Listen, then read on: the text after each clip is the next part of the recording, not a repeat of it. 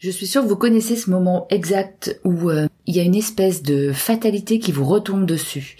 Imaginez un instant, vous êtes face à une très belle stratégie qui vous ressemble et qui vous va bien, une stratégie de communication que vous trouvez euh, pertinente.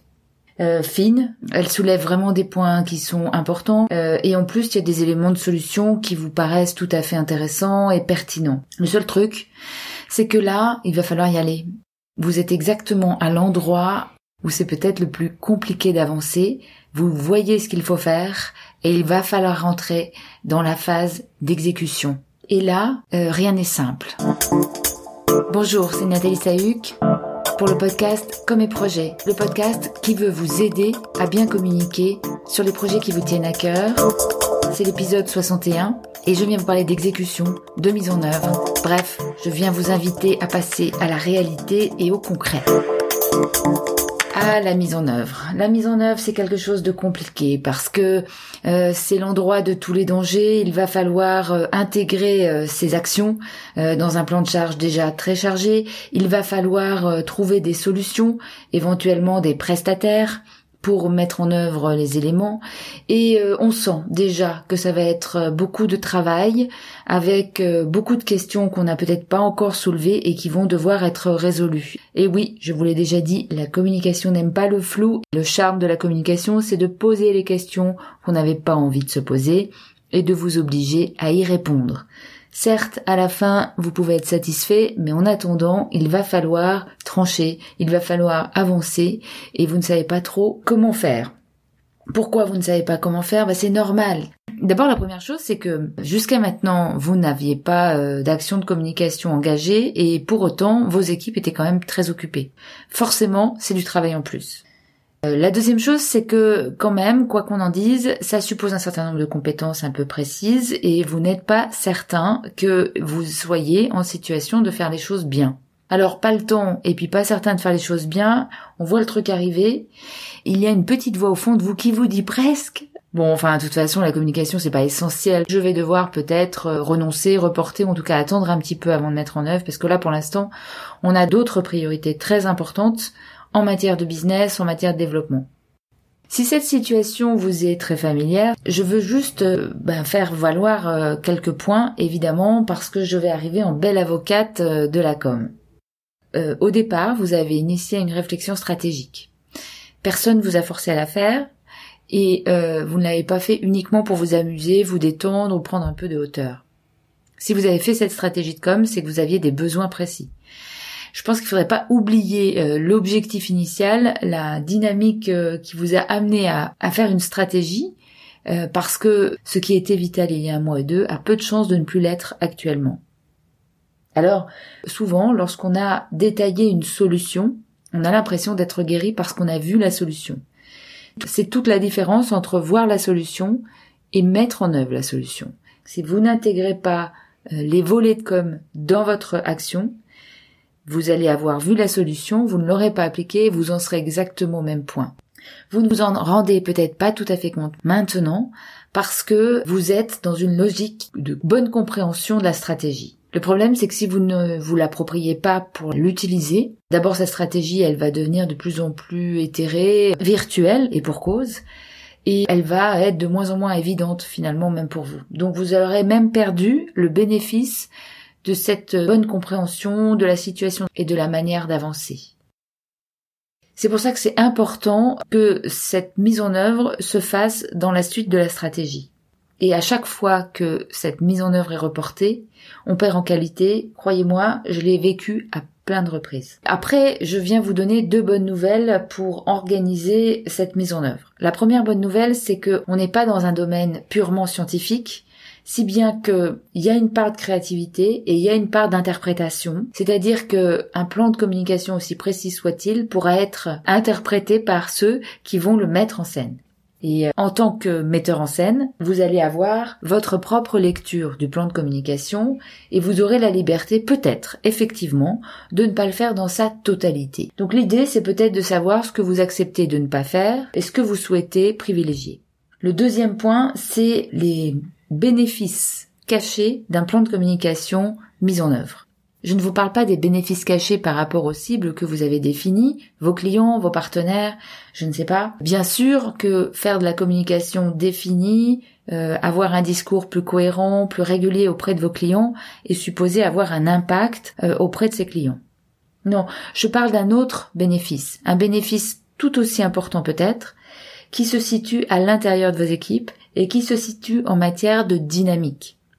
Bien sûr, tout le monde n'est pas sensible à la communication, mais c'est très large. La communication, ça suppose beaucoup de talent, euh, beaucoup d'intérêt, beaucoup de curiosité, et euh, c'est aussi l'occasion d'apprendre. Vous allez pouvoir constituer des dynamiques qui seront utiles à la motivation en interne.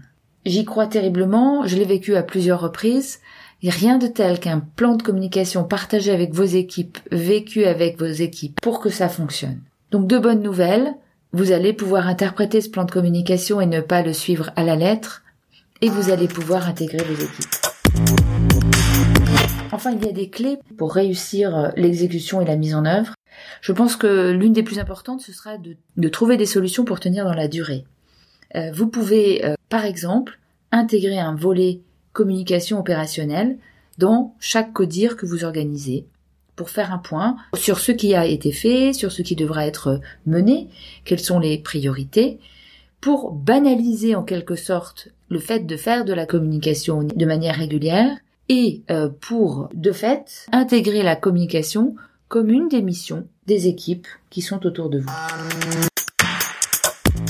Voilà ces axes de réflexion que je souhaitais vous proposer.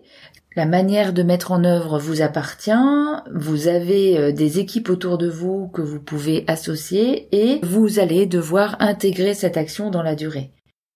Pour aller plus loin, je me propose de faire aujourd'hui un focus sur la manière dont vous allez mettre en œuvre et décider ce que vous faites et comment, et nous verrons les deux autres aspects dans un prochain podcast.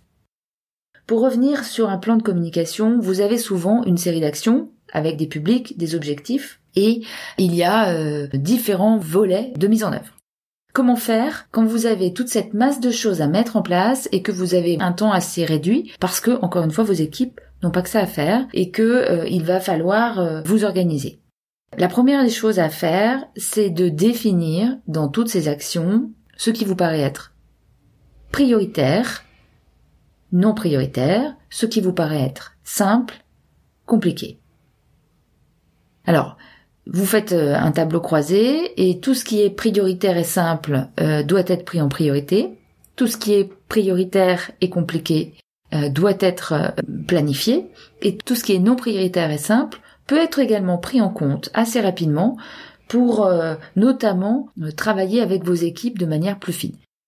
C'est une façon de, de, scanner, si vous voulez, un plan de communication parce que je crois que la vraie solution, ce sera dans la fragmentation vous allez fragmenter ce plan de communication et vous allez fonctionner par étapes. Un peu comme une randonnée euh, d'escalade, comme à chaque fois que vous avez une tâche qui vous paraît trop importante, le secret c'est de la séquencer. Donc scannez les actions, regardez-les, évaluez leurs priorités. Vous devez d'ailleurs regarder cette stratégie et cette recommandation d'action avec le filtre de la priorité et le filtre de la simplicité.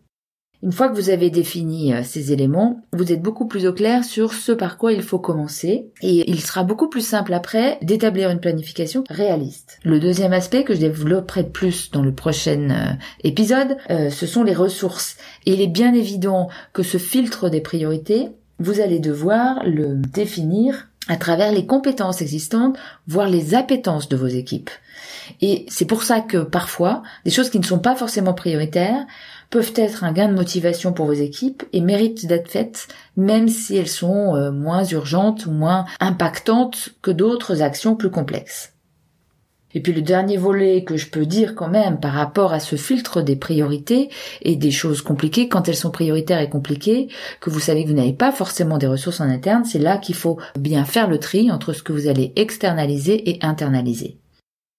Je suis bien placé pour vous dire que parfois l'apport externe, c'est une dynamique renforcée qui vous permet d'aller peut-être plus vite aussi, mais plus loin, parce que euh, il y a du partage d'expertise avec vos équipes et que finalement, au-delà de l'action menée de bonne façon, ça développe les compétences en interne, ça développe l'envie de faire et ça donne de plus grandes garanties d'exécution justement pour les autres actions de communication qui sont liées et qui sont faites en interne.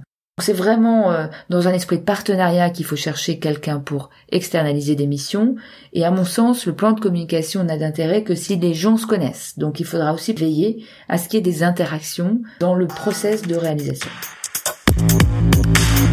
Nous continuerons la prochaine fois en développant beaucoup plus l'organisation des ressources en interne et puis euh, le travail dans la durée. Et puis surtout, je vous donnerai un petit indicateur qui vous permettra peut-être d'aller au bout de l'action quand vous avez des doutes qui vous apparaissent comme ça. D'ici là, abonnez-vous sur iTunes à ce podcast, mettez le nombre d'étoiles que vous souhaitez, c'est très important pour qu'il puisse être visible par d'autres auditeurs qui pourront ainsi le découvrir. Donc je vous invite à faire cet effort et vous pouvez bien sûr aussi partager euh, ces épisodes auprès d'autres personnes de votre connaissance que ça pourrait intéresser. Merci à vous, à très bientôt.